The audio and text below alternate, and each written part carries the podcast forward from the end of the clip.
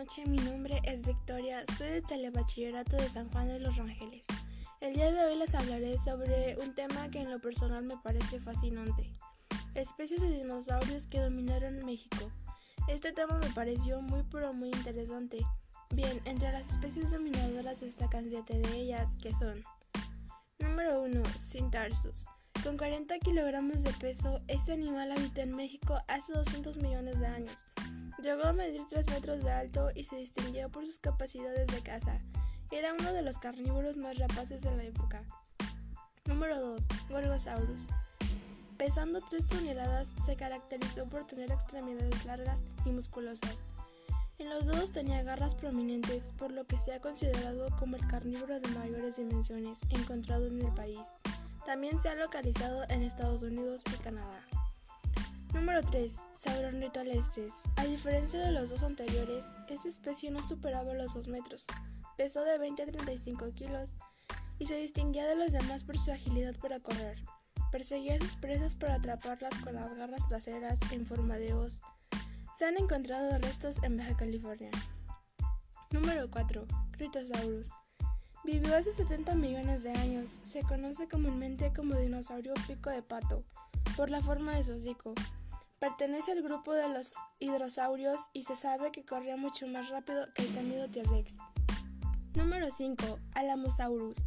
Este gran herbívoro destaca de los demás por sus impresionantes dimensiones. Alcanzó los 21 metros de longitud, pesando más de 30 toneladas.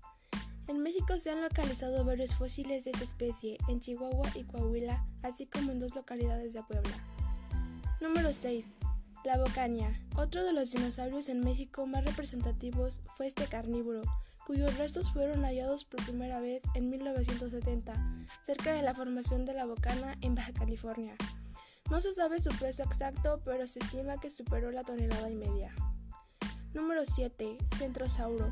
Por último, vale la pena mencionar esta especie cornada, un herbívoro que alcanzó las 3 toneladas de peso, con una longitud aproximada de 5 metros. Se destacó de los demás por sus características bolas, crestas óseas elaboradas que lo coronan, junto a otras protuberancias en el rostro. Bien, pues estos fueron los dinosaurios en México del periodo Jurásico que dominaron el país durante millones de años, según paleontólogos de la UNAM.